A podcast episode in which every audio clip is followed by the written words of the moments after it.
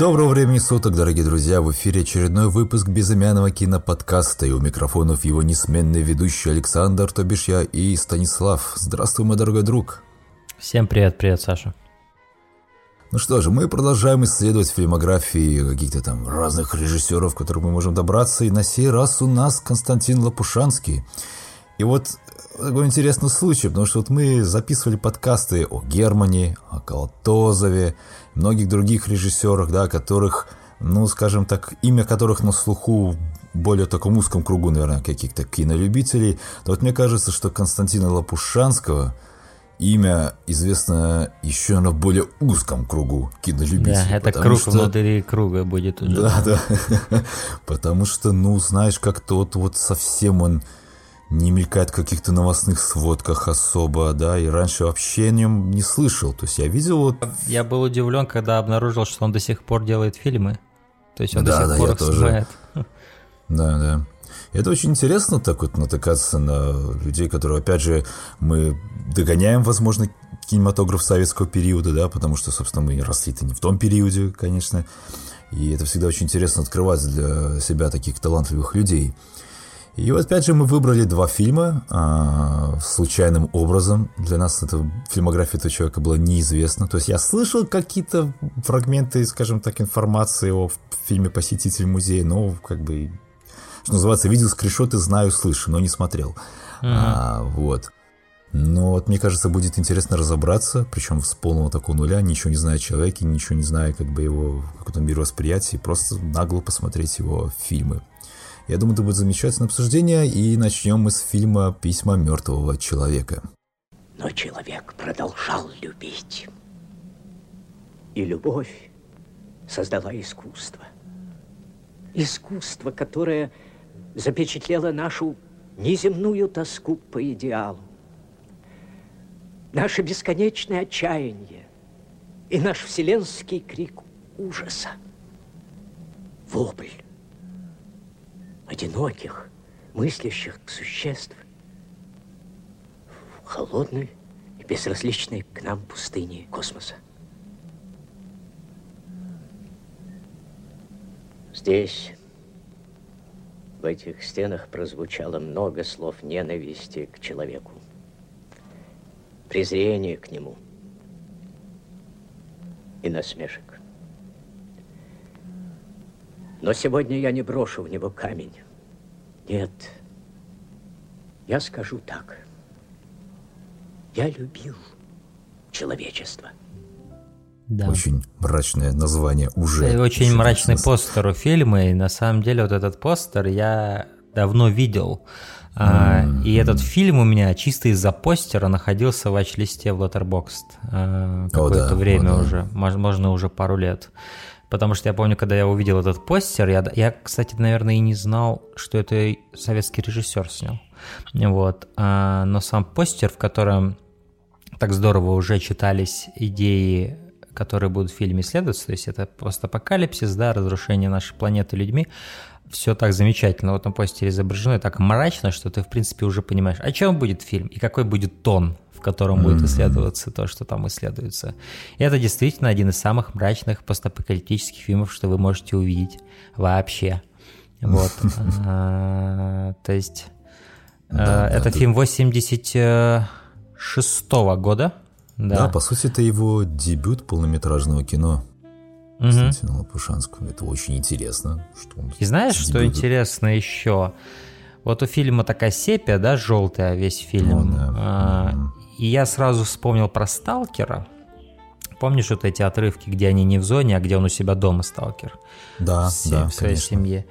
Вот. И знаешь, что после уже э, я узнал, что Лопушанский был протеже Андрея Тарковского и работал над «Сталкером».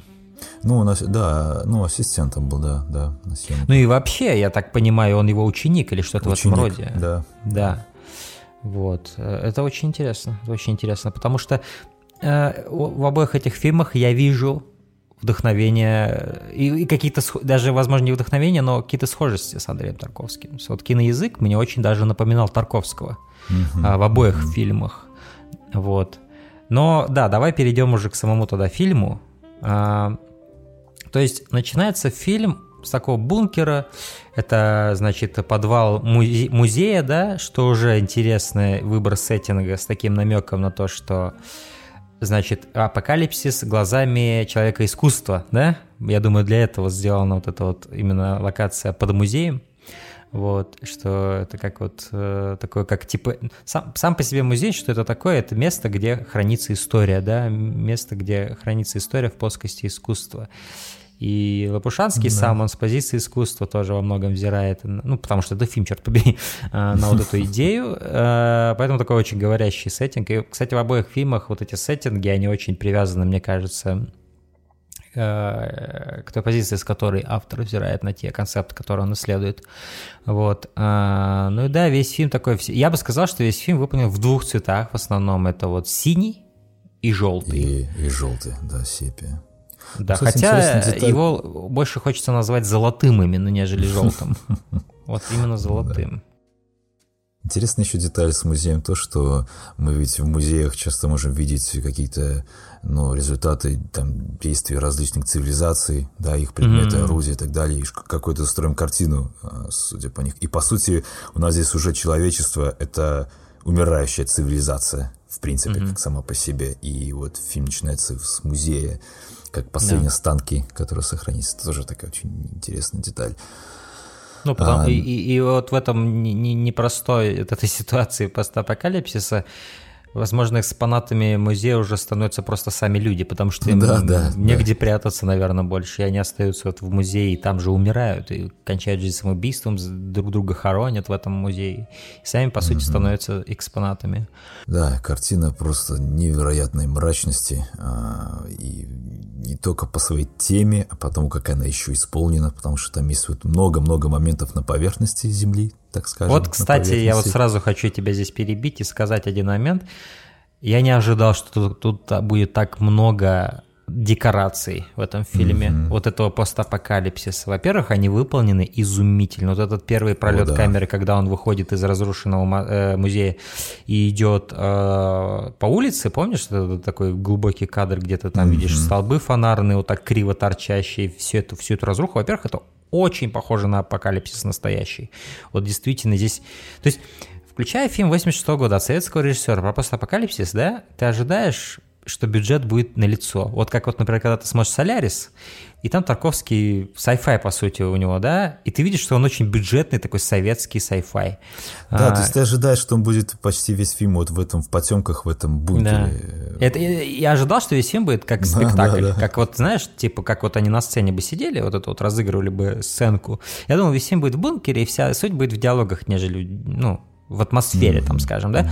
Но тут, черт побери, тут столько план, тут даже сам апокалипс, э, сам, само уничтожение мира показано, чего я вообще не ожидал, вот вообще О, боже, никак не ожидал. Да. И оно было сделано очень здорово, оно было сделано, как я понял, э, смесью двух способов, то есть это миниатюры взрывались там, да, то есть даже, наверное, трех.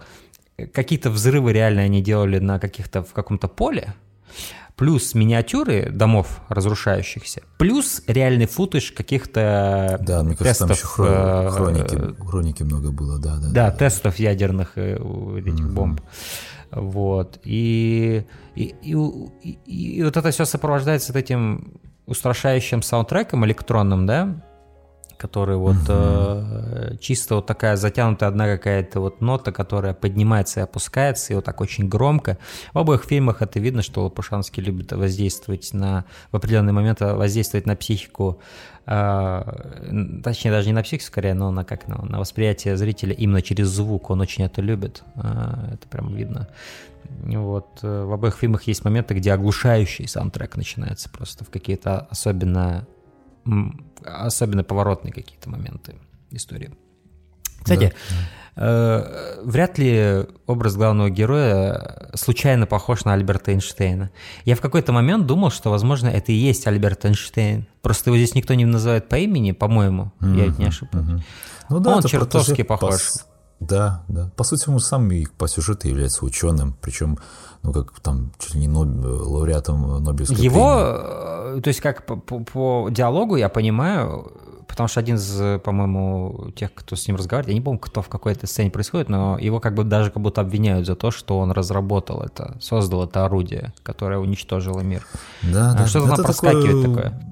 Мета-комментарий, как бы внешнему миру, что да, великие ученые создавали там проект Манхэттен, академик Сахаров создал водородную бомбу, что как бы вот одновременно ученый э, работает на благо человечества, скажем так, ну, работает, ну вот делает какие-то открытия, да, но с другой стороны он делает оружие, которое уничтожает то самое человечество. Вот. Угу. Это такая неразрешимая какая-то неразрешимый конфликт наш. То есть угу. мы как-то и создаем прекрасное, и создаем что-то страшное. Ну, какой-то, наверное, с позиции прекрасного. Я не знаю, но это очень тяжело. Это очень интересно, вот в этом можно покопаться.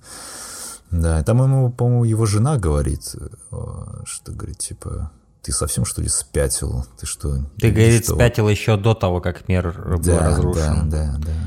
Ну, я думаю, я это понимаю, вот как она... раз намек на то, что он разрабатывал подобные вещи. А, но сам, сам его образ этого ученого, Эйнштейна он или нет, неважно, это то, что как бы люди, которые любят науку, которые не обязательно хотели бы, чтобы их изобретения и открытия были вот таким образом использованы, да? Угу. То есть это трагизм этой профессии ученого, который нечто подобное было у, Хид, э, у Миядзаки. Хаяо Миядзаки, Хаяо да, Миядзаки в последнем да, его да. фильме про вот это вот... Э, Когда э, парень хотел, чтобы самолеты... Он просто хотел самолеты, да, он хотел да, делать летали, самолеты. перевозить людей, а ему пришлось строить военные, которые убивают людей, вот. А в итоге, да, его изобретения были вот таким образом использованы, да. Ну, похожая uh-huh. тема. А, но здесь она не сказать, чтобы прямо исследуется, но это такой один из моментов тематических этого фильма.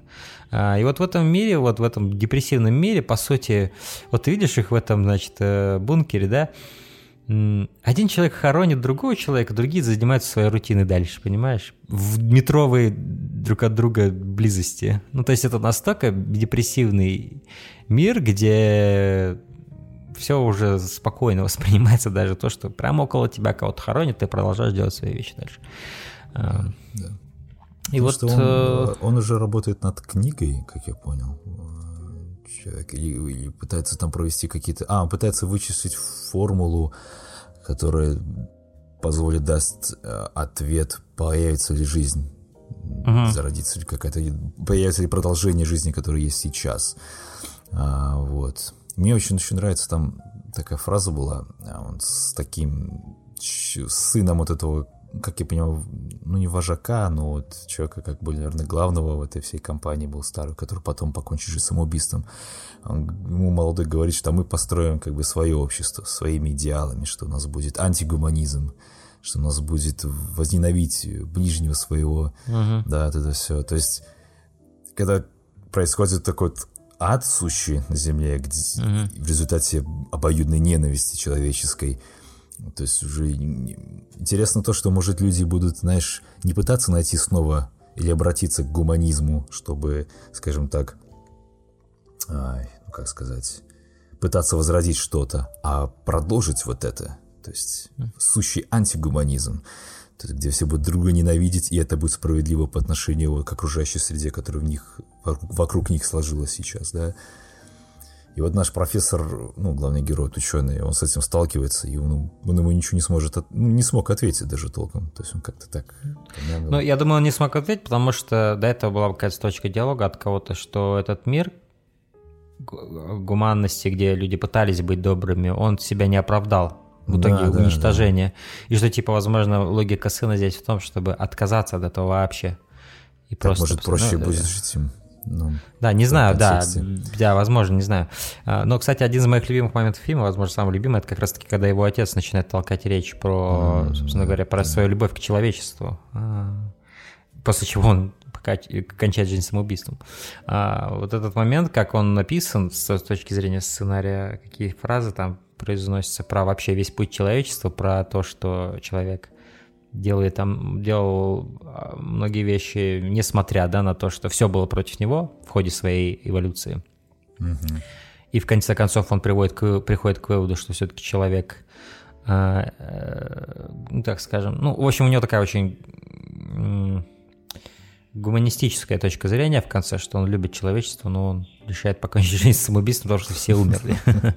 Вот. А, Слушай, я люблю это вот в советском кино, когда вот у Тарковского, кстати, это тоже было часто, когда человек просто а, произносит какой-то монолог, чуть ли там философского. У Тарковского почти в каждом фильме эти диалоги, монологи. Да, то есть, а Тарковский это такой режиссер, который одновременно немногословен и в то же время как Каджима. Ну, то есть он не может остановиться порой, просто его прет и все. Только если у Каджима это экспозиция его сложных идей, то у Тарковского это поэзия, да? Это вот такие э, как монологи стихотворения практически. Вот. Да, да, да. Ну, просто у них так ярко так чувствуется мысль автора, и это mm. приятно слушать, на самом деле, они очень красиво написаны. Я прям, да, я, я слушал с наслаждением вот этого. Ну и лейтмотивом через весь фильм проходит это то, что он пишет письма, с, ну точнее О, да, он даже их да. не пишет, он их придумывает в голове, как я понимаю, то есть они у него в голове, он их записывает или что-то такое. Вот эти письма своему сыну, который потерялся, и он до сих пор не знает, да, мертв сын или жив где-то в другом бункере. А, потому что они с женой вместе как бы это... Ну, жена осталась там во время ужаса, да, он уже был, по-моему, в бункере, да, и он потом выбрался, чтобы ее найти. Ее он нашел, а сына не нашел.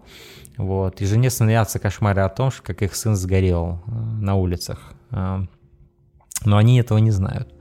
Вот. А, и как бы, да, вот эти, э, по сути, вот свои размышления он адресует все своему сыну, которого Эрик, по-моему, зовут. Да, Эрик. А, Эрик. Да, и как бы это внутренняя монология этого персонажа о жизни, о судьбе человечества, о том, что с ним произошло, что с ним будет, да, то есть вот это вот все эти размышления, по сути, автора, наверное, самого режиссера, они проходят через вот эти письма мертвого человека, вот. А персонажу позволяет, наверное, окончательно не сойти с ума, что как-то угу. стабилизировать свое состояние, что ну да, и, своему сыну. И, и в этом он и черпает надежду, да. что кому-то они придут, эти письма. Но опять же, mm-hmm. я, по-моему, в фильме нет ни единой сцены, где он конкретно их записывает. Mm-hmm. Я не уверен, есть ли yeah. у него на чем записывать и чем записывать. Вот, а, Мне но... один из любимейших моментов фильма, когда он приходит к своему другу-врачу, uh-huh. а, еще там фильм окрашивается синим. Вот. Uh-huh. Я так понимаю, что это, возможно, прошлое. А, ну, то есть так вот разделяется какие-то... Ну вот видишь, в чем дело? Я тоже так сначала подумал, да, что цвет же изменился, наверное, что-то это должно значить. Я до сих пор, кстати, не знаю, что это значит. Но потому что, ну, хронологически это так не получается, потому что он реально ходил за лекарствами для своей жены, и он их ей потом реально приносит, но она уже мертва. Ну, то есть хронологически ну, эти вещи друг друга ну, продолжают. Видимо, ну да, ну, видимо, все равно какой-то момент был в прошлом. Ну, ладно, неважно. И, в общем, они тоже там ведут беседу э, обо всем таком великом, но какой-то момент говорит, что я не помню конкретно фразу, но вот э, ученый говорит, что я как бы больше не могу, как бы, ну, типа, мне тяжело, что ты как бы можешь мне помочь или не сможешь помочь? А врач ему отвечает, ну как, как, могу, горный воздух и спокойствие. Я начинаю друг друга смеяться от этого. То, чего никогда не будет у людей. Да, да, такая очень мрачная шутка, но вот как-то она была вот в точку и к месту. Я прям сам даже заулыбался от этого. Я, в принципе, даже не ожидал ее увидеть здесь. Э, услышать, точнее, в этом диалоге. Да. Да, да. И в этом... В конце концов, я, знаешь, думаю, к чему я прихожу с этой цветовой темой. Mm-hmm. Я думаю, синий цвет – это цвет вот этого главного бункера, потому что вот если ты посмотришь, все сцены, которые происходят сюжетно в главном бункере, mm-hmm. они синим окрашены. А, то есть вот этот центральный какой-то блок, где большинство людей, ученых и так далее. Вот этого главного аппарата государственного, возможно. А, причем фильм, по-моему, ни разу не уточняет, где происходит событие, то есть, да, нет, Россия нет, это или что. То есть это более такой универсальный фильм в этом плане, он более универсальные темы размышляет, а, рассуждает. Вот, и он не так уж заинтересован. Он, он не так заинтересован в том, даже, ну, то есть он не, не, не заинтересован ну, то есть, во-первых, ну, вообще он объясняет, как это произошло, да? То есть, по-моему, главный герой вспоминает такую тему, что где-то он слышал или что-то такое, что человек там случайно нажал кнопку, и так как у него во рту был горячий кофе, говорит, он не успел типа отмену нажать или что-то такое. И просто mm-hmm. из-за банальной ошибки произошел весь этот апокалипсис на Земле. вот, а, за ошибки одного человека, который уже знал это, и что, что последует, и повесился, по-моему, там на своем галстуке или на чем-то там. А, да, написано. там говорил, что он знал, что оставалось там 14 минут, э, что-то mm-hmm. такое еще время, да. Но это сделано mm-hmm. для того, чтобы вот, ну, собственно, вот это, скажем, безымянный город, потому что, чтобы, ну, скажем, просто унифицировать всю эту тему, делать ее универсальной абсолютно, ну, mm-hmm ко всему человечеству например, Потому что тут вроде говорят по-русски, как бы, но какие-то оружие, да, не русское, там, я заметил, так, американское. Ну и тем более, да, кстати, там, да, М16, по-моему, или М14, вот, или то есть, как бы это были. такая вот универсальная вселенная, просто обобщенная, то есть, э, потому что, понятное дело, что в то время а, холодная война все-таки еще была, шла, то есть, две, две сверхдержавы, и вот таким образом, как бы он совместил их. Мне еще нравится mm-hmm. деталь, что в этом бункере уже, который ну, основное событие фильма, там один из людей пишет э, письма, записки будущей цивилизации. Он говорит такую фразу, говорит, я не знаю, кто это будет, пришельцы, мутанты, mm-hmm. просто пишу это. Блин, это такое какое-то нот отчаяния уже, понимаешь, то есть, э, ну что, твои дни сочтены уже, все, ты окончательно это понимаешь, но ты хотя бы как-то пытаешься быть полезным, что ли, угу. будущей какой-то цивилизации. Делать какую-то работу, да. Да. Мне очень нравится деталь, что они там, чтобы производить электричество, они сидят на такие, типа, да. как велотренажеры. Да. Педали крутят, да. Да, да. Вот, Мне это... нравится его костюм, в котором он выходит э, на, на, наружу с этим mm-hmm. противогазом. И вообще там была, была сцена в библиотеке, по-моему, в какой-то изумительной абсолютно, где все пол в воде в какой-то. И в какой-то момент он просто садится на стул за столик. Uh-huh. И он, по сути, почти по грудь в воде. То есть весь стул, он уже погружен в воду. И он просто садится в него, и в этом такой был клевый образ того, что мир, ну, бесповоротно изменился, но человек еще пытается соблюдать какие-то ритуалы прошлого, да, что садиться на стул перед этим, хотя даже да, и стул, и стол уже погружены в воду, но садиться за них. А, в этом было какой-то такой цеп, как будто человек Слушай, цепляется я, за предыдущие. Я, знаешь, я это смотрел, я просто кусал себя за локти от любопытства, где же они это все снимали. То есть там, там просто настоящая свалка вот в этом помещении. То есть там все затоплено водой, куча бумаг, куча стульев, предметов, да. всяких мебели. Но этого будет еще работа. больше в следующем фильме. Ну да, да. Там, там вообще я не представляю, что там, как да, это делать. Да. А, ну да. А, ну, и в ну целом... я, я, я признаюсь, что у меня вот моменты, вот когда тебя показывают, как ракеты взлетают, как э, все разносится вообще в пух и прах, меня просто шокировали. Я вот действительно не ожидал, какие ты увидеть здесь в этом фильме. Угу. Я как бы, знаешь, ну, окей, мы уже все смотрели там кино, много. Помнишь, в «Терминаторе» втором была замечательная сцена, жутко. По сей да, день технически самое лучшее, мне кажется, изображение. Да, и вот, ну, а здесь я смотрел, и мне все равно какая-то дрожь пробирала. Возможно, ты знаешь, эта тема уже сыграла, что это ну, невероятный ужас, что, потому что ты, ты видишь, как взлетает эта ракета, угу. И мне аж как мурашки по коже пошли. То есть это... Угу. Ты видишь эту мощь, которая настолько смертоносна, что даже человек не может обуздать ее, в принципе. Вот, это очень страшно. И потом куча-куча огня, все разносится, все уничтожается. И последующие сцены, когда он пытается найти своего сына, в этом уже. Да, когда он заходит в детское, отде... Господи, в детское отделение, это, заходит. Это было да. великолепно сделано, когда его врач отговаривает, потом говорит, да зайди, зайди, заходит, и на него просто как волной обрушивается этот детский и женский плач, и он просто в ужас приходит от, от того, что он видит там. Угу. Это, там какая-то даже реальная хроника, как я понимаю, была да, встроена, да, да. где людям там поломанные ноги как-то пытаются соединить назад. Жестко. Это очень страшный фильм, очень, э, потому что, ну, знаешь, он, а, он мрачный, скажем так, вот натужно сделанный во мрачность, понимаешь, потому он тебе как бы, потому что вот следующий фильм, который мы будем вот рассматривать, значит, в этом подкасте, он не так натужно мрачный, но вот какая-то вот в нем энергетика более, я не знаю, то есть он мрачный не своей формой внешней, а вот какой-то внутренним содержанием, с вот именно энергетикой. Вот я уже говорю про посетитель музея фильм. Да. Вот. И, и знаешь, мне очень нравится, что мы случайно выбрали два фильма, и по сути мы чуть ли не такую ну, двулогию, а может какая-то трилогия да. фильмографии. Если Честно говоря, когда я смотрел «Посетитель музея», я, у меня такое было ощущение, как будто я смотрю сиквел э, «Письма мертвого человека». Это как будто, знаешь, как будто прошло какое-то время, да, да. лет 200, да, общество себя как-то перестроило обратно, да, но не совсем, вот, и да, такое было ощущение, что эти два фильма, они как будто из одной вселенной. Да, да, да, да, это очень удивительно.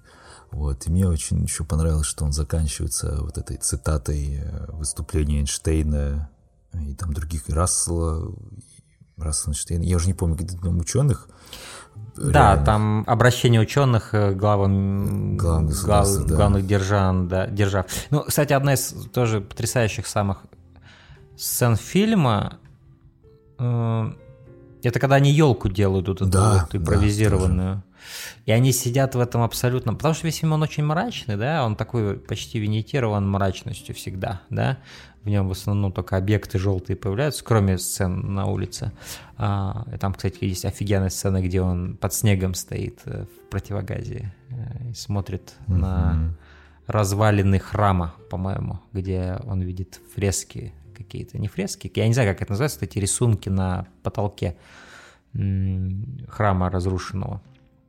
Ну а, да, росписи, фрески, да. Угу. Да, и а, ну вот да, вот эта вот сцена с... Э, и когда вот они сидят перед этой елкой, которая такая, знаешь, ну, то есть вот, вот он сидит, это хоть, это, по-моему, был первый момент какой-то надежды во всем фильме для меня, вот, mm-hmm, где вот он mm-hmm. сидит с этими детьми, как-то пытается им внушить оптимизм вот этим. Ну, то есть он им описывает, как вот люди в старые во времена, он уже их так описывает до, да, большого бума, а, как вот они а, проводили Новый год, в чем суть была этого праздника, да, там, да, да, да. Рождества вот этого вот. И да, то есть вот они сидят все перед этой вот импровизированной елочкой с этими э, свечками, да, вместо там Игрушек. гирлянд каких-нибудь, да, да, да, да. Это было мощно для меня, да, это было очень круто. Угу, угу. И он да. сидит с ними, как какой-то, знаешь, вот этот вот их ну, в конце она же там, по-моему, девоч... одна из девочек и проводит параллель, что, типа, как это там, как он сказал, Дева Мария нас... Не Дева Мария, а кто нас говорит? А, э, ну как? Какая-то мать нас привела, короче, к... Как это и было, типа, в, в этих в предсказаниях там привела нас к этому чуваку, он с нами был, учил нас. А вот. И потом, когда он уже умирал, мы у него типа спросили там, да, что-то про, типа, как, веришь ли ты в те вещи, которые нам говорил, когда мы делали елку, типа. Ну, я думаю, она имеет в виду как раз тут его вот эти вот напутствия перед смертью про ну что, сохранять оптимизм, типа, да? да что, да, что веришь ли ты в оптимизм, веришь ли ты в будущее на, по, на, самом, на самом деле, да? И он им говорит, что типа, ну, последнее его вот это послание им это, что да, пока человек идет, у него есть будущее. Ну, то есть у него есть какой-то потенциал. Что они и делают в конце. И вот когда они в конце вот это уходят этой толпой, де, вот эти дети, по сути, это мне напомнило даже «Безумный Макс 3». Помнишь, когда там тоже было куча детей в этом постапокалипсисе? А, и вот они взбираются, так смешно идут, так взбираются на этот холм. Письма мертвого человека и... это приквел Безумного Макса. Безумного Макса, да. И вот они уходят в эту, по сути, пустышь, в этот э, расплывшийся вот этот белый цвет неизвестности. А, даже не белый, а такой голубоватый. Вот. И да, на этом кончается фильм, и заканчивается он как раз-таки этим обращением этих самых э, выдающихся ученых мира к правительствам великих держав. Э, и вот в этом фильме, что, наверное, его самый мощный его элемент, это то, что фильм как бы, то есть он предостерегает, да, вот о таких вещах, о, о возможности такого, что такое может произойти. И в то же время в самой энергии фильма есть такой момент, что как будто сам фильм не сомневается, что это произойдет. То есть, ну как будто mm-hmm. это неизбежно, есть определенная неизбежность какая-то. И смотря, этого фи- э, смотря этот фильм, ты как будто как раз получаешь эти письма мертвого человека, который он да. там в будущем, он уже умер, короче, понимаешь? Тут просто, и вот да, из названия уже следует, что это письма мертвого человека, что уже предопределено, mm-hmm. как будто. Что, что, ты, что мы все уже мертвецы, да. То, то да. же самое, кстати, говорила Сара Коннор, опять же, возвращаясь к Терминатору, mm-hmm. в начале второй части, где она говорил, что ты мертв, ты мертв, ты мертв, на всех показывает, что типа вы все мертвы, говорит, вы еще этого не знаете просто мощнейшая сцена, и Линда Хэмилтон там была восхитительно. Но посыл, по сути, тот же самый, что и здесь. То есть это, это ощущение, что да, мы здесь, но... Но ну, как конец бы... неминуем, все умрут. Да. Ну, как бы, э, да, только в каких, скажем так, в каких масштабах, скажем так, все mm-hmm. это будет смерть. То есть либо упокоение какого-то, ну, либо в огне ярости то есть э, выбирать уже человечество самому. Да, кино очень мрачное и затрагивает... На самом деле, эти темы будут актуальны еще долгое-долгое-долгое время, к сожалению. Мне так кажется. Вот особенно, кстати говоря, вот посетите музея, следующий фильм, там прям вообще, слушай, как будто 30 лет не миновало, то есть это, спустя фильм, да, то есть эти темы абсолютно сейчас можно перенести на современные реалии, как бы вопрос, к чему мы движемся, как, как вид, как, не знаю. Я в таком случае предлагаю как раз-таки и перейти к посетителям, к посетителю музея. Создал человек за свою историю. Человек создал свалку. Не свалку, а материальные ценности мира. Город, вещи. Ну, вспомнил? Теперь повтори. Человек создал вещь. Простите, могу посмотреть карты? Пожалуйста, пожалуйста. Так, ну хорошо. Вернемся к этому после. А теперь перейдем к главному. Ну так в чем же была ошибка? Ну, вспомнил? Человек забыл свой себя. Это фильм 89 -го года, то есть прошло три года, да, и такой скачок в мастерстве невероятный я наблюдаю с этим фильмом. Ну, с другой стороны, я даже не знаю, чем это вызвано. Возможно, тем, что на предыдущий фильм было не так много денег выделено, да, а, как на этот, например. Mm-hmm. Я не уверен. Хотя, Кстати, опять же, те декорации из писем, они невероятны, вот этого вот постапокалипсиса. Я не знаю, как они это сделали. Кстати где говоря, они это. еще несколько вот ремарок по поводу вот, э, значит, письма мертвого человека. Оказывается, mm. вот я вот прочел недавно, что а, так как вот он режиссер-дебютант был еще, да, то есть не совсем опытный, он очень-очень много наснял материала. И э, окончательный монтаж отдали Семену Ароновичу и Алексею Герману. То есть... И тут Герман. И тут Герман. То есть, видимо, они как-то вот помогли ему вот перевести. Вот видишь, как вот мы с тобой с каждым подкастом все больше и больше понимаем, какое невероятное, какое невероятное влияние Герман оказал на советское кино и на российское да, кино. Да, да, вот. Это такая была интересная деталь очень. Ну да, говоря о посетителе музея, мне уже началось как... Мне уже понравилось, как начинается этот фильм. А, с вот этого вот плана на закатное вот это небо, да, ну, и да. вот это отражение его в волнах, и какая-то огромная баржа загораживает весь кадр, и в какой-то момент ты полностью помещаешься во тьму, да, и как на ощупь понимаешь движение кадра уже после этого. А, и вот стоит этот безымянный человек, оборачивается прямо на тебя, да, когда ему что-то кажется, что-то слышится. И ты такой, what the fuck, он со мной разговаривает, что ли? Когда он, помнишь, там, кто здесь? Да, да, да, да. А это, кстати, тот же самый актер, который...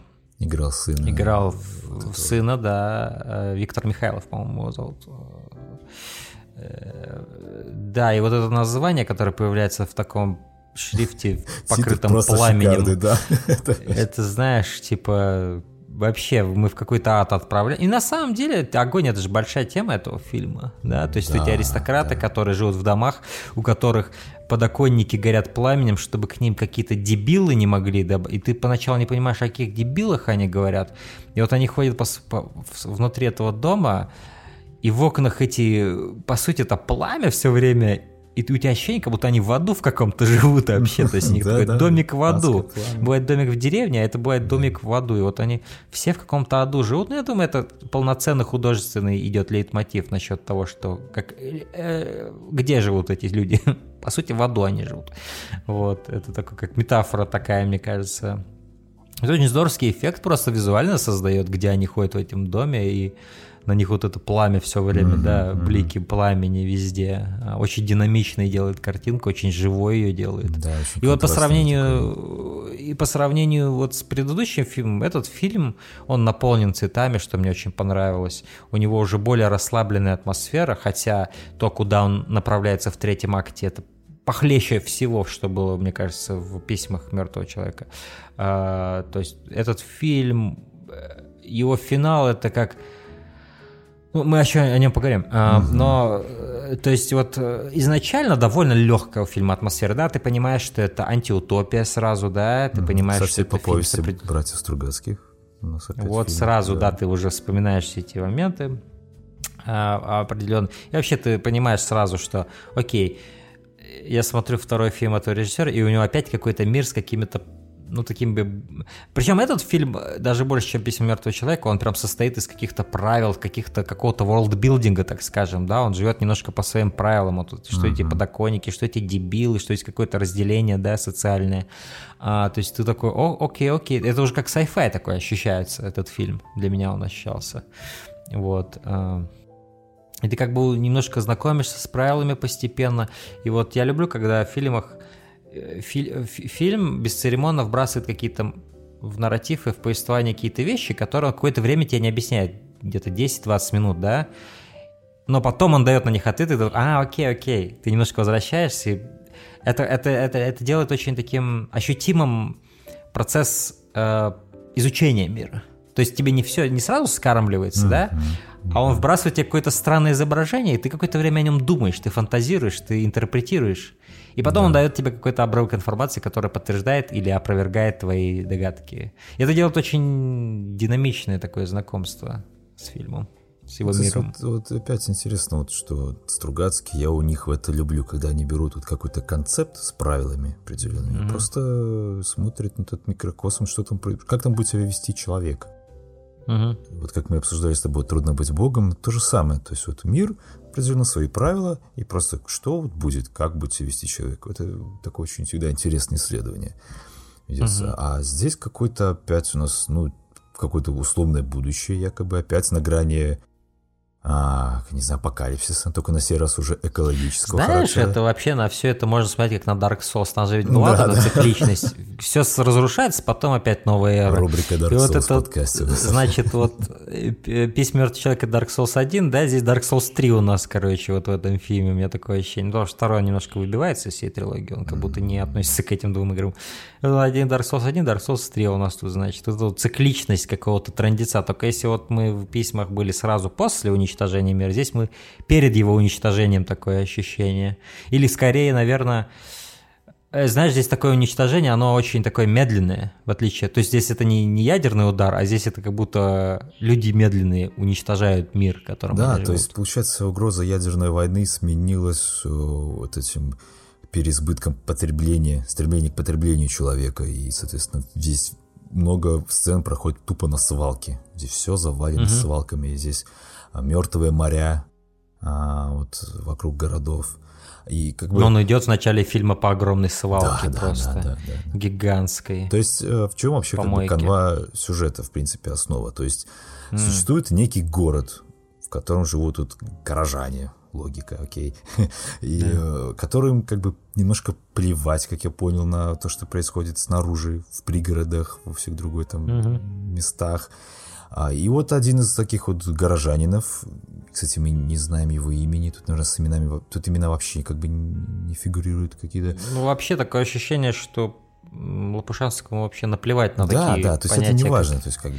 Имена там, он, он, он, он скорее фокусируется на более грандиозных концептах, и у него есть просто вот эти фигуры, да, на которые мы смотрим. А да, как да. их зовут, там, это вообще ну, не как важно. вот Обский, более такая прямая э, апелляция с образами.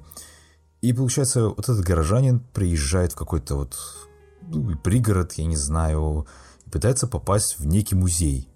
Он хочет попасть в музей.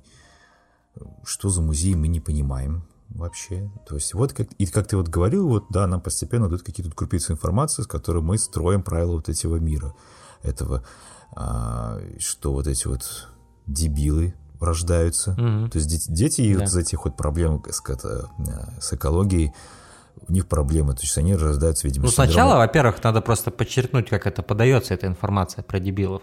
Сначала это просто упоминается в диалоге.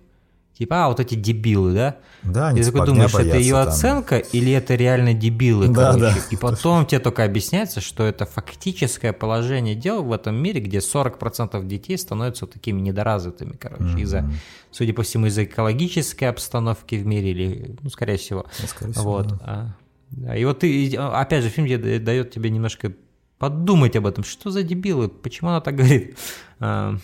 И потом он тебе только дает. И мне очень нравится план вот эти гусеницы, помнишь, этих О, э, да, танков? да, да. Куча целая. Вау, такой в этом был, мощь такая в этом кадре была. И весь мир этот как свалка. Помнишь, когда он заходит в этот вагон? А просто жесть какая-то в этом вагоне. Там даже сидений уже нет, там просто вот как вот ездящая помойка какая-то. Там какие-то чуваки в тулупах грязных играют в карты. Ну да, Вот этот весь мир, он обладает этим качеством. Да, дебилы живут в резервациях, где у них там Да. как-то свой типа социум. У них есть какой-то, ну скажем так, какая-то церковь своя. Да. Который- Вера у них причем есть, да, не только даже церковь, у них прям конкретная вера. Лучше типа горожанину не соваться, потому что иначе можешь там мо- мом тронуться. А есть такая предосторожность. И вот тут такой вот напрашивается сразу комментарий, скажем так. То Мгм. есть дебилы верят в Бога, по мнению цивилизованных горожан. Да. И они от, как бы отмахиваются от них, то есть этим вот адским пламенем, скажем так. Потому что вот огонь в этом фильме, он не просто желтый, как огонь в костер, а он именно красный, блядь. Да. Да, да, да. Он Вот. очень красный. Да, и, и- и- да, да, и вот эта тема с дебилами, с верой, и это абсолютно точно идет аллюзия на наш современный мир, А, где да, да, ну, конечно, потому что в какой-то момент ты смотришь, ну, окей, тебе вот как бы так вот авторы фильма дают вот тебе вот эти вот установки, да, вот там дебилы, они вот такие, такие, всякие, но потом ты смотришь на этих вот самих цивилизованных, скажем так, вот людей, что они делают, как они потешаются, что у них главенствует похоть, что у них уже вот э, там... Помнишь эту сцену вечеринки? Да, под да, вот эти да, вот. Ты видишь, цвета что по- огня вот что этого? там по телеку идет, то есть там они Вот взяли- знаешь, что самое смешное, Санек? Когда я увидел... То есть смотри, сначала тебе показывают кадр, как какие-то ноги в, в туфлях, да? Да, да, да. Я такой, окей, это может быть женщина, это может быть какой-то... Потом ты видишь, это мужики. И, и, и понимаешь, в чем дело? Сейчас, в 2018 году, я не воспринял это как что-то странное. Да, да, да, да. Понимаешь? То есть мы, по идее, уже живем там, о чем говорит Лопушанский в Да, этом и я фильме. вот задумался, типа, дебил ли я, вот, смотря этот фильм. Вот, Не, серьезно, понимаешь? То есть, кстати, там вот в этом фильме, вот в этом- во вселенной фильма существует некая инспекция, да, которая вот как-то определяет, как-то людей, их как-то сертифицирует, я хер- сортирует, хер его знает. Я что-то даже как-то э, греха ради так подумал, это сам, что там от- работает этот гоблин, который, знаешь, ставит такой штепсель, дебил. Вот. Пучков, да, Да, да, да, ну уж любят, кстати, дебилами зовут, конечно. Дебил, вали отсюда. Не, знаешь, еще что сам, да, забавно с этими туфлями, это то, что, окей, в логике фильма ты смотришь и думаешь, окей, они видят, видимо, э, какие-то шоу у них странные там в этом будущем, да, ну окей. А потом ты что мужики здесь реально все носят туфли вот такие. То есть Да, это уже да. как типа, это часть моды, а, часть моды. Да, да. И все это с серьезнейшим лицом тебе подается. На этом нет особого акцента, ты просто замечаешь, что они ходят в туфлях. Ну, хотя нет, акцент есть в одной сцене, где чуваку какому-то, которому он ходит там, да, чтобы написать вот эту бумажку, что типа я полностью осознаю там риски, да, того, что я отправляюсь в этот музей и снимаю ответственность с местных органов, там, да. Помнишь, он ходит туда к ним в какое-то вот это страшное место, где там тоже у них за окнами полыхает пламя, и дебилы работают на такой тяжелой работе, там, да, кочегарня какая-то там. Да, в общем, Топят что-то они там. да, наш герой э, прибывает э, вот в какой-то вот, ну, снимает комнату у пары такой же в возрасте, э, которая, собственно, и- ко- которая ему объясняет немножко, что здесь, ну, собственно, происходит, какие здесь правила. И вот у них как бы прислуживают два дебила. А, мужчина и женщина. Так этот сказал, отлично, ты это сделал как Пучков, блин. Понимаешь, это слово уже невозможно по-другому воспринимать, когда ты раз его слышишь вот в этом исполнении, все, то есть ты уже заложник этой фонетики. Понимаешь, вот. И вот, вот, э, собственно, вот эта девушка, которая вот с отклонениями, да, она вот постоянно истерит, у нее постоянно приступы какие-то. У нее припадки какие-то Да, определенные есть. да, да, да. И такие же припадки мы видим у главного героя. Но они немножечко другие, они, Они немножечко немножечко другие. специфические в том плане, что он все время обнимает стенку. Он именно что-то хочет потрогать, хочет что-то э, вот именно прикоснуться к чему-то, да, да? да, ну, как мы понимаем, к музею он хочет что-то и прикоснуться.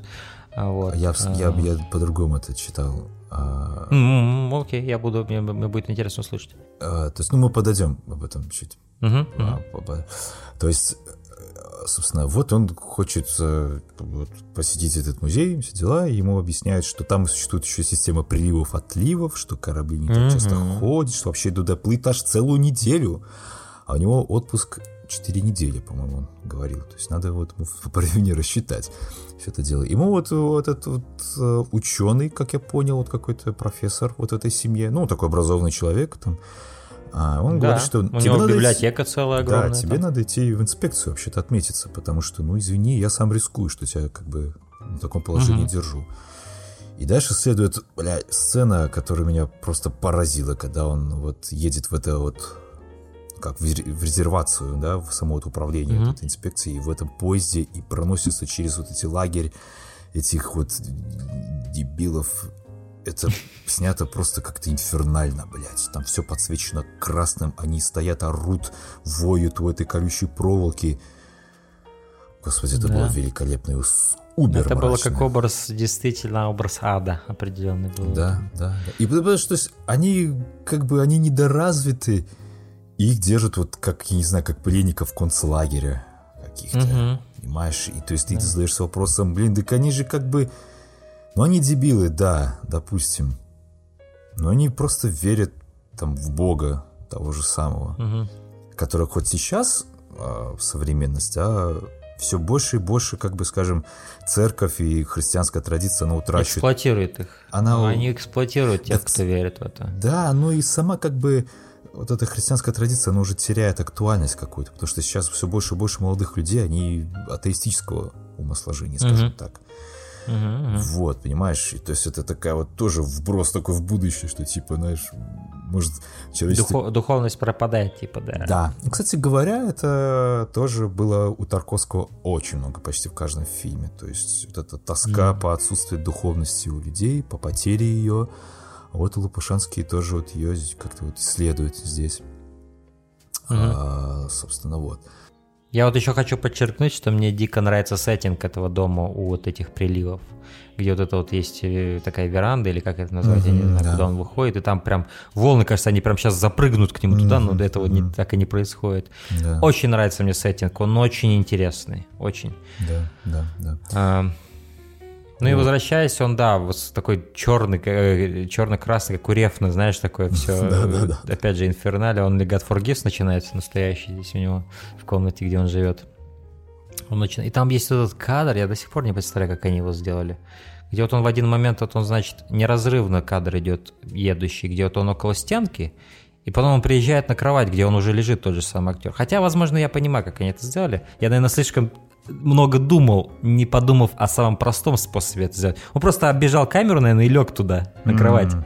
А, Но, но в моменте, когда я это смотрел, меня это поразило, что вот он был в этой части кадра, да, его так неразрывно, он Да, уже лежит да, здесь. И я, да, так, да. я, я, я даже перематывал, думал, где склейка, где склейка? Я прям несколько раз перематывал, так я не дошел и не додумался, что, скорее всего, он просто оббежал камеру, потому что саунд-дизайн и у фильма-то, ну, естественно, ну, Ну, давай я сразу скажу, что вот выглядит фильм офигенно. О, а, это потрясающе. Это один из самых э, потрясающих фильмов визуально, что я видел. Это при том, да, что я его смотрел в DVD-рипе, я его так... Я не знаю, есть ли Blu-ray версия этого фильма, я не уверен, но даже при всем при этом фильм выглядит феноменально, на мой Да. взгляд. Причем видно, что вот не, не особо качественную пленку снят, потому что изображение постоянно вот ребит вот этими ну, какими-то потертостями. Тут есть, отца, э, тут есть от- от- отрезки фильма, где прям пленка в плохом состоянии. Да, да. Я думаю, тут... э, я думаю, тут проблема финансов уже. наверное, так, ск- при- не, я думаю, презервация именно. Ну, то есть, что ее просто не сохранили в хорошем качестве, возможно. Что-то, возможно, было нарушено Ну. в технологии ее сохранения. В принципе, вот э, до в. Советском Союзе, как я вот я понял, слушая вот всякие там вот интервью, рассказы, что вот очень мало было хорошей качественной пленки. То есть она была, но ее давали снимать более таким вот метром, скажем так, кто, кто заслужил. А если кодек, то уж, уж извините, да, то это прям вообще супер-супер. Вот, Ну, знаешь, для меня это вообще не парило. Да, вот да, я, кстати, это причем интерес- как что бы- интересно, я на Letterboxd видел э, ревью, где ре- ре- реально сбавляли оценку из-за качества пленки, да. И, Это и, странно, по-моему, я на кинопоиск даже заглядывал, и там тоже люди сбавляли оценку из-за Надо было качества спросить, пленки. слушай, дорогой, а ты на кинопроекторе, что ли, ты смотрел пленочным, что ты так оценил, понимаешь? Ну, это очень странно. Ну, я, думаю, там, имеется в виду про вот эти полосы, вот эти вот Да, э, да, да. точки, про вот эти вот э, дырки даже там есть в каких-то кадрах. А, меня это вообще не парило. Да, У самого фильма такая абсолютно. атмосфера очень такая, ну, как она такая живая. И это живости добавляет фильму. Вот это его состояние э, такое полуразрушенное. Но оно не полуразрушенное, конечно. По большей части фильм выглядит, ну, хорошо. То есть, ну, то есть пленка нормально выглядит. То есть меня, меня это вообще не вытаскивало из фильма. Я смотрел очень спокойно это все. Я больше восхищался цветами, которые дает эта пленка, глубиной этих цветов я восхищался. То, что невозможно, опять же, воспроизвести в цифровом формате. А, Вот, и Опять же, у меня каждый раз огромная ностальгия по этой, по этой эстетике, когда я смотрю вот эти старые фильмы на пленку снятые. Нет, фильм выглядит феноменально, я абсолютно в восторге от того, как он выглядит, и у меня не было проблем. Мне очень понравилась сцена, когда вот этот ученый хозяин дома учит э, дебила. э, Бля, как-то не хочется их называть так, я что-то вот как-то не знаю. не, ну мы будем пользоваться терминологией этого мира. Ну да, и да, все. да. Ну, Беспристрастно. Ну просто вот синдром этот вот дебильности и так далее, это же у нас, ну, оскорбление, да, нарративно Мгм. такое применяется. Ну ладно, дебил, ну так дебил. Побудем в шкуре одного известного блогера на ютубе. В общем-то. А, И он его учит уму-розуму. И он там очень клевые такие строчки диалога, когда он мне спрашивает, э, а что типа человечество сделало, да, что из искусства, что он дебил отвечает, свалку. И Я такой, бля, это так здорово, такой комментарий крутой. То есть, ну вот, понимаешь, умный человек, обманывая как будто себя, говорит, что человечество придумал то-то. Мы там полетели в космос, да, да.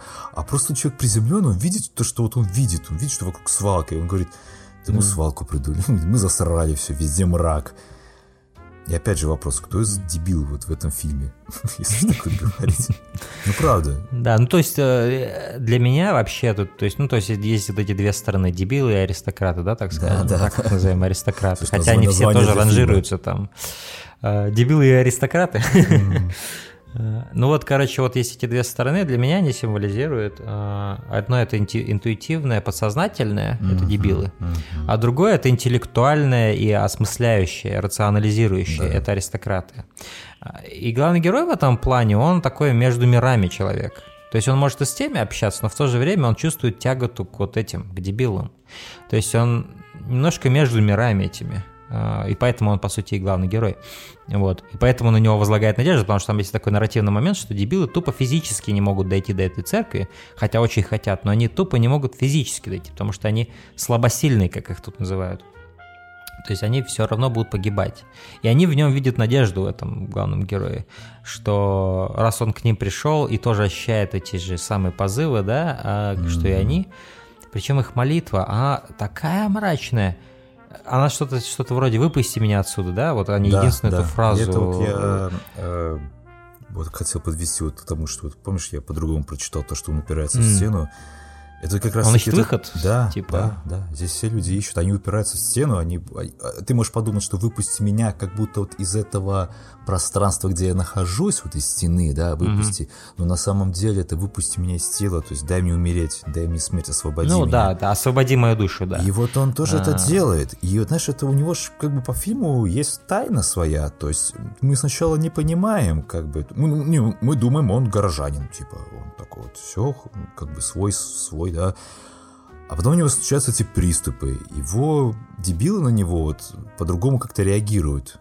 Да, а как ты И говоришь, они видят- аристократы на него тоже начинают по-другому Да, реагировать, да. потому что они настораживаются, что он ведет себя очень А странно. потом уже мы видим вот, вот как бы в первой локации, к которой он приезжал, там женщина замечает у Да. нее этот приступ, и она орет, типа, Да. а, он дебил, он притворялся все По- это время. Полицию надо вызвать, да. Да, да, то есть э, наш герой, получается, он такой вот типа, ну как-то симбиоз получается, то есть... Он между двух миров, как Да, я и говорю. да. То есть он такой вот именно человек, который То есть, понимаешь, он человек, скажем так, более полный. полный, да. Более да, полный да. человек. То есть он и, он и умен, как бы он понимает обычную умную речь, да, он может там строить Мгм. какие-то конструкции сложные в мозгу, но при этом он не чурается духовности.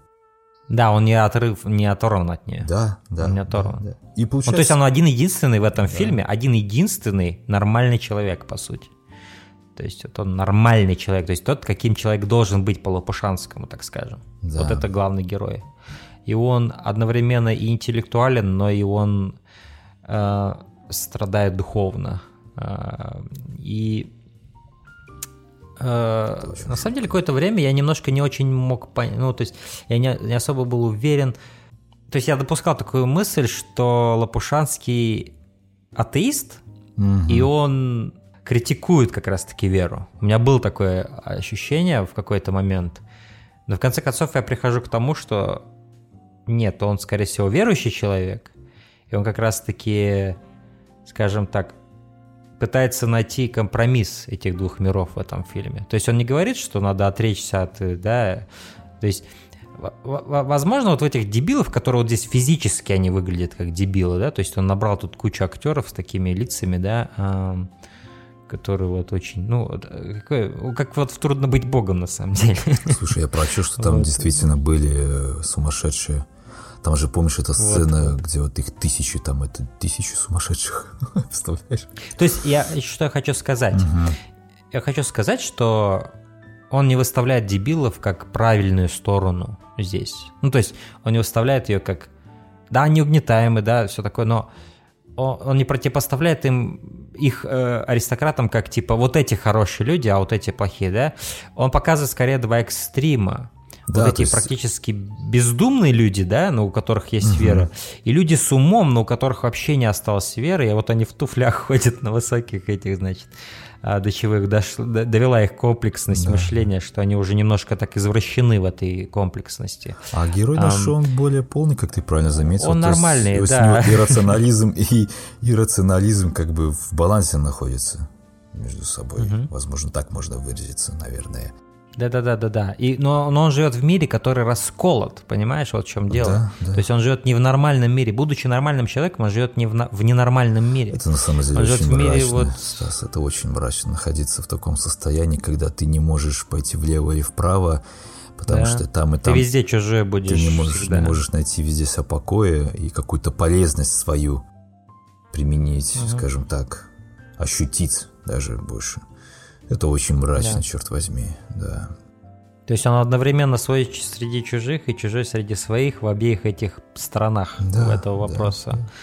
Так вот, А, и слушай, все, что у него есть, это он сам, по Да, сути. Так вот, слушай, вот он пытается идти в музей, да? Мгм. А я не совсем понял образ музея. То есть это продолжение образа, как мы с тобой обсудили вот в письмах мертвого человека. Вот это вот музея. Сам образ, имеешь в виду, что он символизирует? Да, да. Почему он и хочет? Для меня, э, для меня, но если ты будешь говорить на метауровне об этом, да, потому что на сюжетном уровне это что-то вроде зоны в Сталкере, где вот этот исполнитель желаний есть, короче, куда он идет, да, вот это да, вот. да, да. Это на сюжетном, скажем так, уровне. Это какая-то такая цель, куда вот он идет. Причем там очень здоровски это сделано в плане вот описания музея, что типа он под водой находится, вот в этом море, но иногда о, вода отступает, и ты можешь до туда дойти. Это очень здоровская идея, на Это, взгляд, кстати, потрясающая. библейский мотив, когда море расступилось, и Моисей провел народ. Понимаешь? Да. А- Тут очень много библейских мотивов. Да, ну продолжай, я перебил тебя. Неудивительно, неудивительно, на самом деле, потому что фильм о религии во многом. Да, да, да. Но и, и, и, и, и, и для меня образ музея это образ, я думаю, это образ искусства на самом деле. То есть это просто образ понимания искусства. А, вот главный герой, его что коробит, я думаю, всю, всю, всю его вот это вот нахождение в фильме, да, вот когда вот он не может себе места найти, это образ Потеря духовности, наверное, Пап- что музей затоплен. нет, нет, нет. Я думаю, тут даже не в духовности дело. Я думаю, тут скорее попытка понять, возможно, мироздание само, попытка понять вообще вот свое нахождение здесь. А, то есть в то время как вот эти дебилы, они просят выпусти меня отсюда, потому что они как будто сдаются перед неналичием вопроса, да, то есть, на- точнее, ответа. То есть ответа нет, и это их сводит с ума, и они хотят, чтобы их выпустили. Это своего рода они как, ну, сдаются, да, Да. перед этой невозможностью этой миссии человека, скажем так, в мире, да, его, его существования. Главный герой, ведь заметь, он ни разу фильм не говорит «выпусти меня», он не повторяет эти слова. Он как раз-таки ищет ответ до последнего, и он идет к нему. И вот этот вот в конце, весь третий акт, да, там почти целый акт на самом деле. Ну, не целый акт, но последние минут 30 фильма, да, как вот он идет по этим степям, по этим вот э, даже ну вот этим лужам, да, вот по всей этой вот пустыне. А, это вот человек ищущий, человек, который не сдается в поисках ответа. Это в какой-то степени, на мой взгляд, мне кажется, автопортрет Лопушанского как художника, человека, который ищет правду в искусстве, возможно, через искусство. И в этом, в этом смысле музей это вот как, ну, как типа, как образ, образ искусства, которое может дать ответы на что-то, понимаешь? Понимание чего-то через Ну, искусство. вот почему я и сказал, что вот потеря духовности, да, как музей, потому что современное искусство, а, вот честно, мне в нем не достает какой-то, не знаю, человечности, что ли, вот какой-то вот глубины, вот именно той самой духовности, которую так вот тоскует автор, который тосковал Тарковский, что-то более вот такое вот... э, Пробирающее да, по-настоящему, да, до костей. Да, да, да. То есть вот как бы здесь, понимаешь, вот уже аристократы вот в этом мире, они вот, вот у них мода. Потому что вот, видишь, они там по телеку смотрят, как мужики там, типа, новая мне, коллекция, Мне блядь, нравится, туфель. как этот чувак радуется, когда ему туфли приносят. Да, и он понимаешь, просто... то есть мода побеждает, да, в принципе, у нас она победила искусство на самом-то деле. И вот, возможно, он тоже идет в музей, как вот, вот источник вот этого остатка того Он хочет времени. чего-то большего, просто он тупо хочет чего-то, он Да, хочет да. чего-то значимого в этой жизни. Он, то есть, все вот фильмы, вот что, ну, многие в этом фильме ищут значение. А помнишь, этот старичок был, который с огромной книгой сидит, и он ему Да, говорит, да. погадай мне по книге, вот, объясни мне вот это, объясни мне. То есть это, такая, э, это опять же такая предпосылка э, э, медитации этого фильма насчет вот этих а, значений искусства, значений каких-то вещей. Ну, через искусство, опять же, тут, я думаю, искусство равно жизни или равно Да, то есть, мирозданию, знаешь, да? вот может он, э, персонаж этот, он, находясь между двух огней, не находя себе покоем, пытается обрести его вот в искусстве, в том самом настоящем, глубоком, пробирающем. Потому, может, он идет в Ну музей да, то есть он ищет ответа. Это Да, вот его главная, да, мне кажется, миссия. Он ищет ответа. Причем вопрос-то он не задает, наверное. Хотя э, там, по-моему, э, он молитву какую-то, помнишь, читает так шепотом. Я прям прислушивался такой очень это. Помнишь, когда вот он идет, он к Господу обращается. А, и он молит, молит о чем-то. А, там он очень так шепчет. Ну, кстати, мне кажется, это отличный прием, где вот он не как у Тарковского четко и ясно, да, произносятся такие какие-то вещи, а у Лопушанского он шепчет, и я прям придвигиваюсь почти к телевизору, когда смотрю этот фильм, типа, блядь, что он там говорит? Интересно, потому что он шепчет, и тебе от этого интереснее становится. Э, Как бы Да, это, опять же, И, и, и вот эти обрывки информации, обрывки его вот этой вот э, какой-то мольбы к Богу. И, по сути, ну, как, цимис того, что он там говорит, типа, укажи мне путь, дай мне сил и так, и так далее и тому угу. подобное, в общем. Ну, кстати, пока еще, он идет к этому музею. Еще одна библейская отсылка интересная, это то, что э, глобальное потепление ведь у нас на дворе. И угу. там фраза такая прозвучала, что да, через 50 есть, есть. лет потоп будет полный.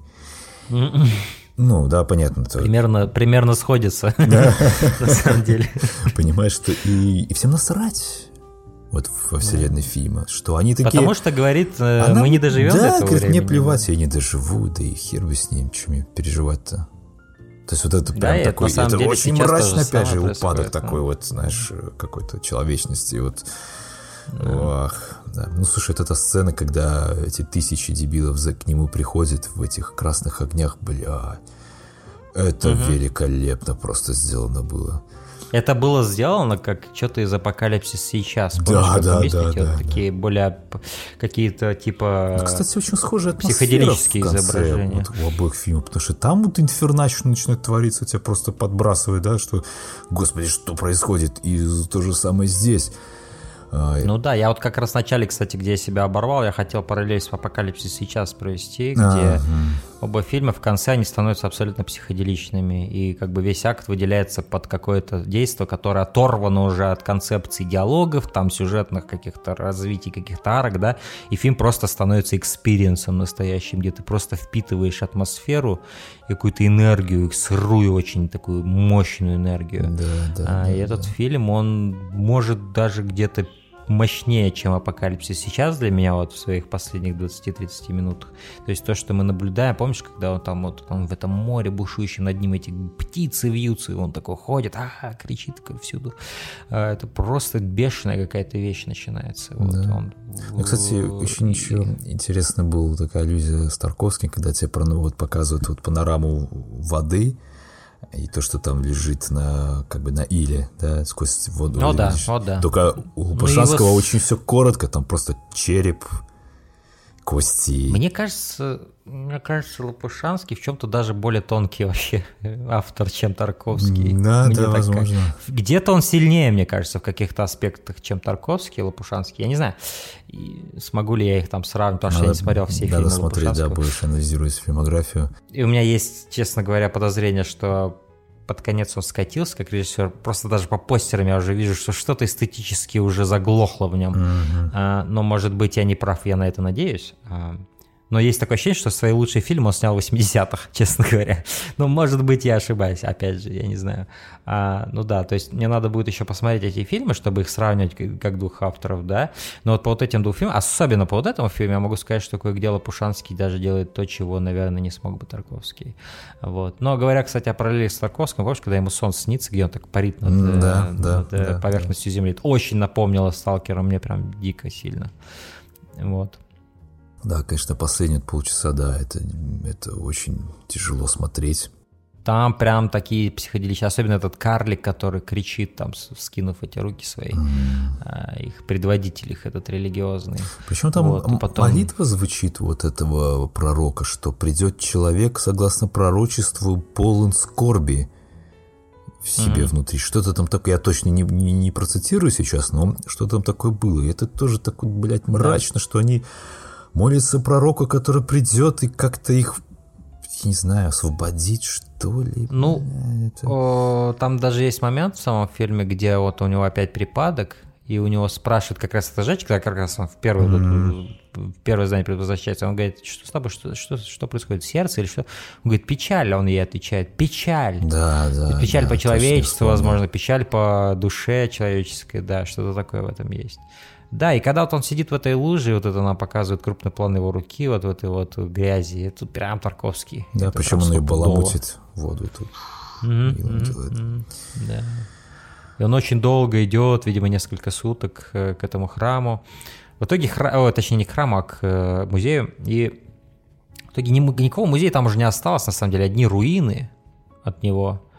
А, Причем музей, видимо, был гигантский, потому что там много руин. Угу. Вот. Э, и в конце он идет, по сути, к такому кресту. Да, как типа Голгофи какой-то. а- аллюзии, что это такое. Мне там очень нравится план, когда сверху креста так камера проносится. Так На него, медленно, да. Вот. И потом и в стиле Дэвида Линча третьего сезона Твин Пикса происходят уже вещи такие, где его вот этот, помнишь, когда там Г- Боб был вот в третьем Да, Пиксе, да, такая да. голова такая 2D-шная, такая летающая в пространстве. Здесь то же самое Здесь происходит, было- по сути. Это очень страшно сделано, на самом деле, так мрачно. Вот именно Да, сочетание да. цветовой гаммы и цвета. Вот как ты бля, это прочитал, кстати? Как ты это прочитал? Вот это вот э, его вот это желтое, желтое вот это его изображение его лица, которое э, так затухает во тьме этого дома, где вот он жил. То есть я это прочитал, что это его призрак там. Ну, Потому что она на него реагирует так же, как он реагировал на какого-то другого чувака, который ему, помнишь, в ходе Фиба все время видится, что какой-то один чувак он, у кстати, был там похож в- на- в окне появляется. Был похож на молодого Мартина Скорсезе немножко. Я чуть мне так показалось, Да? да.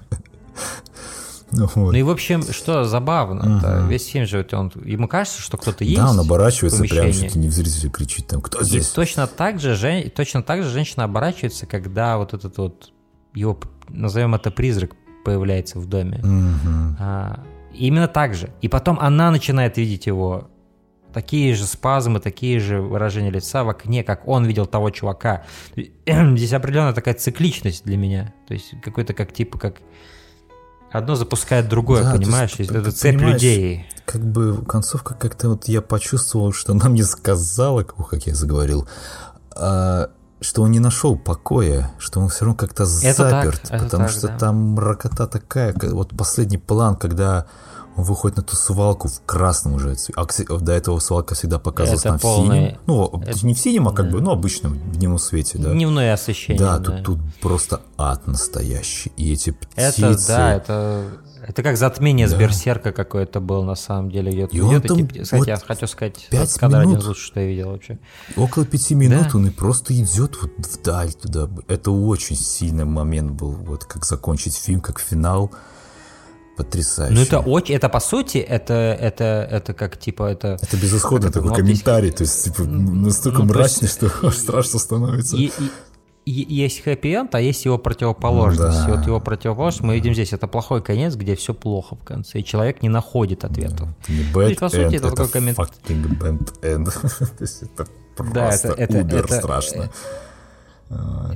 По сути, как будто Лопушанский говорит о невозможности нахождения ответа ни на какие вопросы, Да. ни об искусстве, ни об жизни, ни об мироздании, ни о, ни о Боге. То есть эти, Ответов не будет, мы эти здесь заперты, поиски, да, они больше тебя измотают, что ты просто будешь изнеможден этим поиском. Да, Как он шел к этому музею, ободранный весь, уставший, ус- постаревший, на грани смерти, и в итоге все равно ты окажешься на вот этой красной, блядь, адовой свалке. Жутко. И вот эти птицы, Пиздец, как они здорово это скоординировали, что там столько птиц было.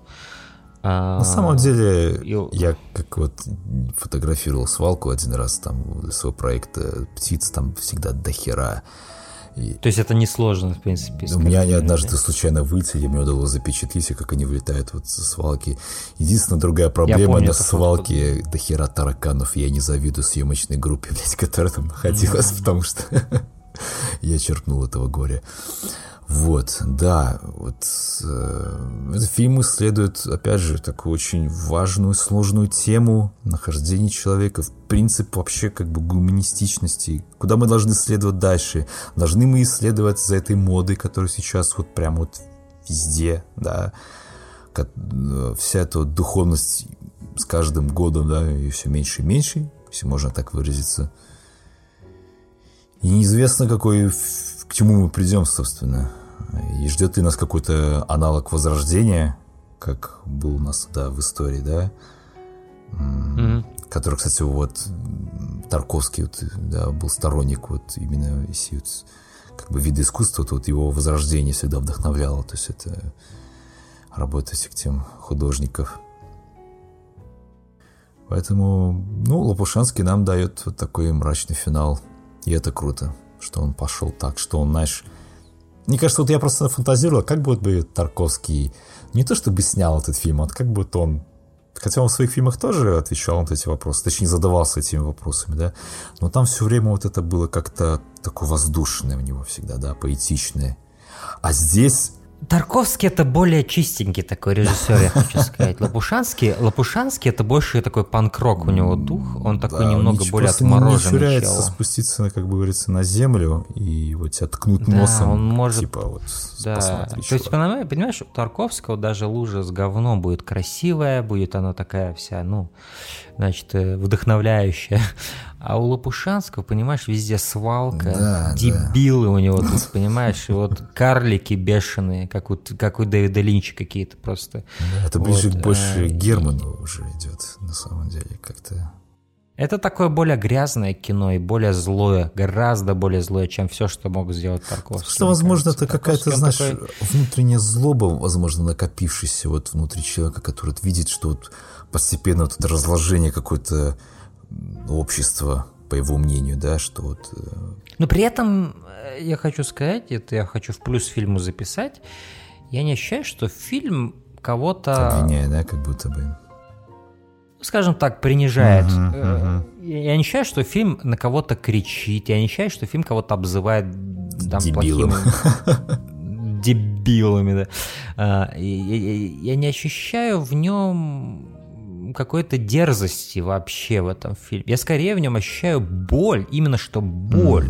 То есть это именно интроспективный очень такой фильм. Это не фильм, которым он кому-то даже обращается скорее, да, хотя это можно принять как сообщение к себе, да, если ты настроен на эту волну этого фильма, его, э, его энергии. Но это скорее фильм, именно, именно, именно плач, именно крик, потому что в конце, вот как он идет по этой свалке, он кричит время от времени, Да, ты помнишь, да. душераздирающий его крик. И, по сути, крик режиссера, на мой взгляд, это вот его крик, его вопль, а, Ну вот, его боль вот это там Зна- изображена. Знаешь, по поводу обращения, я вот не знаю, могу ли с тобой согласиться, потому что вот в какой-то момент, когда он впервые заходит в эту церковь, образную, там читается молитва, и там прям вот, блядь, она как будто тебе адресуется зрителю. Мне, я не могу вспомнить, но кажется, там даже бы на «ты» обращение.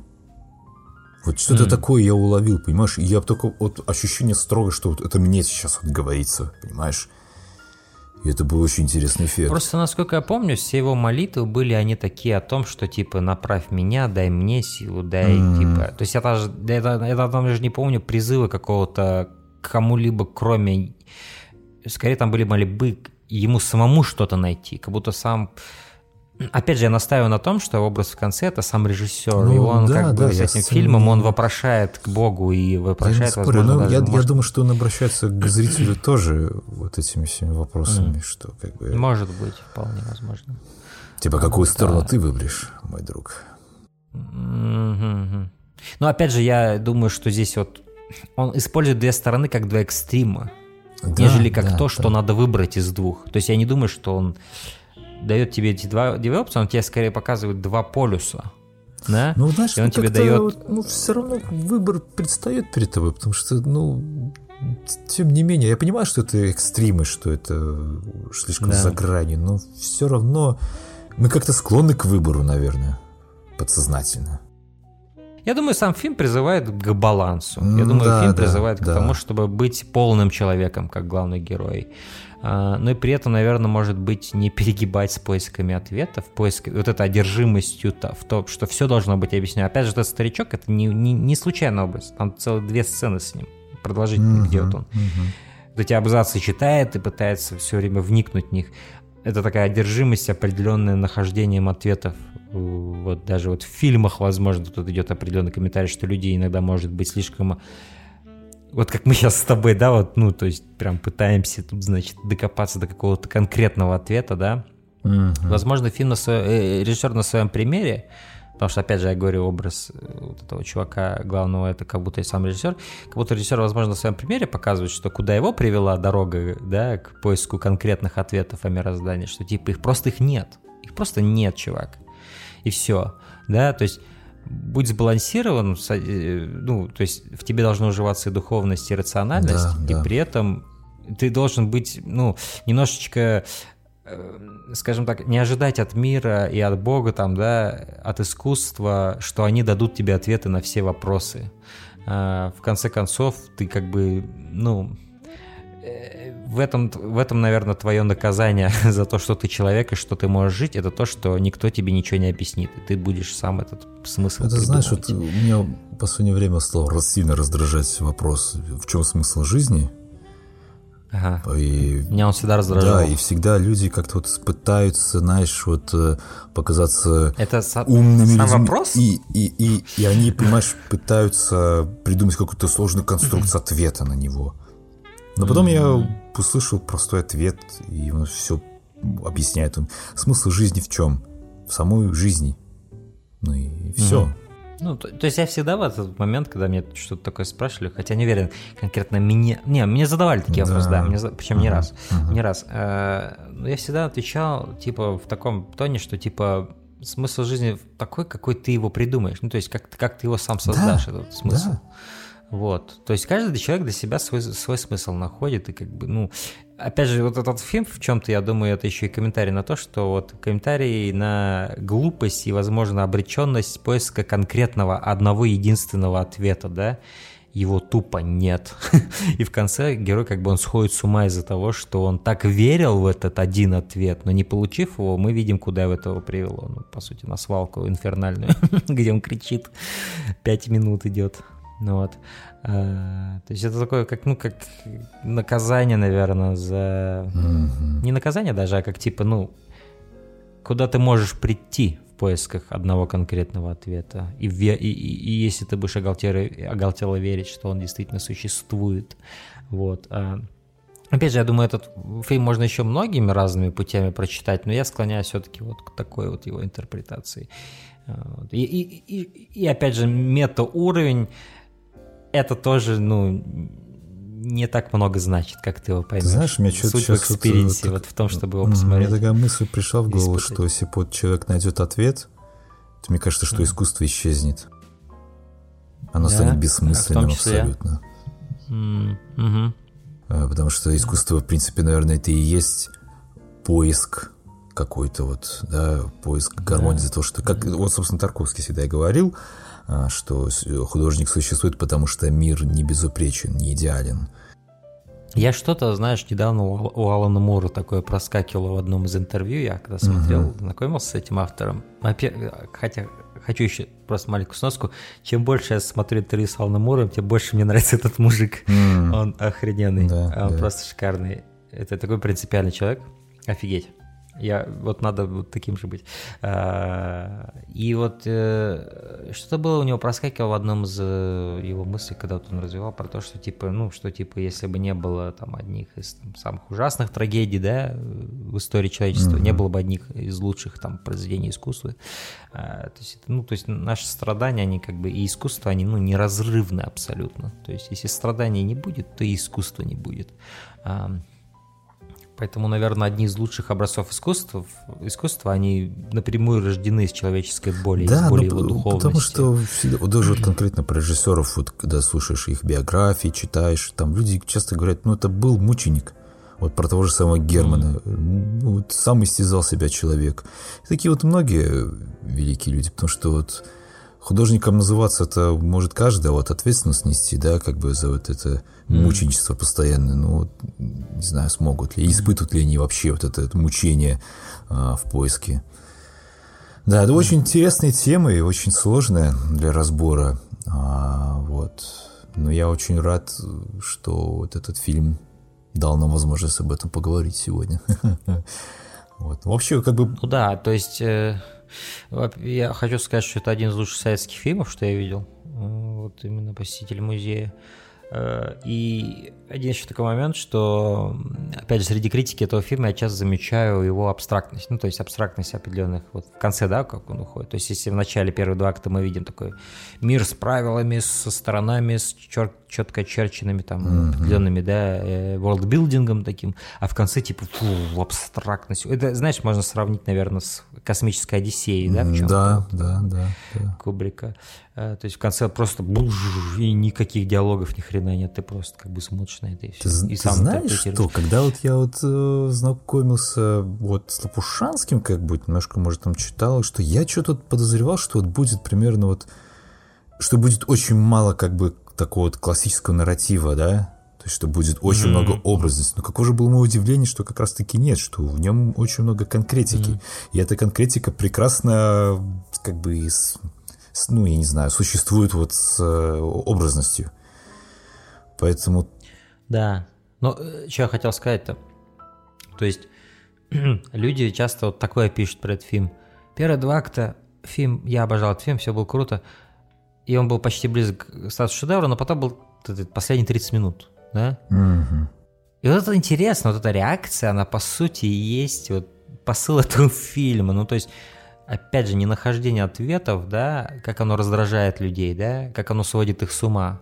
Вот это ненахождение ответов, нет когда конкретики, да, и мне сейчас зацепиться, они начинают раздражительными становиться. Они снижают оценки фильму за это, понимаешь? Но в этом и есть вся идея, на мой взгляд, этого фильма. Это поиск ответов, которых не существует, да? Да. И вот вся эта абстрактность в конце, она абсолютно идет на... Ну, то есть она, она делает возможной идею и донесение ее, которую выбирает этот фильм. А, вся суть-то она и содержится в этих последних там минутах. Вот. До этого-то все, конечно, здорово, атмосферы, и аллегории, и вот эти вот параллели и так далее, но суть-то она вот своей сути он достигает как раз благодаря этой абстрактности в конце. И да, когда ты смотришь его, возможно, это может тебя раздражать, да, потому что фильм как будто немножко придает свою собственную структуру, да, который следовал большую часть времени, да, и как будто ты такой, ну... Но, на мой взгляд, э, когда ты больше думаешь о фильме, уже немножко возвращаешься к нему мыслями после просмотра, да, угу. Э, именно эти минуты делают его более ценным, этот да, фильм. Да, именно да. вот эти минуты неопределенности. Да, ну подытоживая, можно сказать, что оба фильма мне очень понравились, э, которые мы выбрали случайно. Mm. И я с полной уверенностью буду дальше э, смотреть его фильмы знакомиться. Будем надеяться, что... Да, будет будем интерес... надеяться, мне, что, мне будет интересно. что его пос... последующие фильмы, скажем так, вот за двухтысячными окажутся не менее интересными. Потому что что-то ты поделился ну, своим опасением, что он скатился. Как... Я что-то задумался в этот момент. Ну, э, знаешь, э, вот эти, по вот этим двум фильмам я вижу, что это очень сильный автор, да? Во всяком случае, был. Как минимум О, был. Да. И, и, и и очень любопытно, потому что у него такие, ну, темы довольно похожие у этих двух фильмов. Но вот здесь, мне кажется, полностью раскрывается вот конкретно в «Посетитель музея». Будет очень любопытно посмотреть, потому что среди авторов есть же всегда такая проблема, когда ты все сказал, и тебе больше нечего говорить, куда ты пойдешь дальше, как ты дальше будешь кино снимать, да? Например, Лим, Лим Климов очень просто поступил, он просто не стал снимать фильмов дальше, он снял «Иди и смотри», ему больше нечего было сказать, и он просто перестал делать фильмы. А, но некоторые авторы, видишь, они ощущают нужду, что они не могут не делать фильмы, да, и куда они идут дальше, куда они, какие темы они выбирают, куда они тематически уходят, и духовно, и так далее, интеллектуально. Будет очень интересно посмотреть, куда Лопушанского заведет эта э, тропа, будет ли ему о чем сказать в следующих фильмах, или он начнет пере, перемалывать уже сказанное, да, разные ведь бывали судьбы у разных величайших там режиссеров, а, поэтому да, будет очень забавно интересно по-настоящему посмотреть, что стало с Лопушанским. вот. Да, да.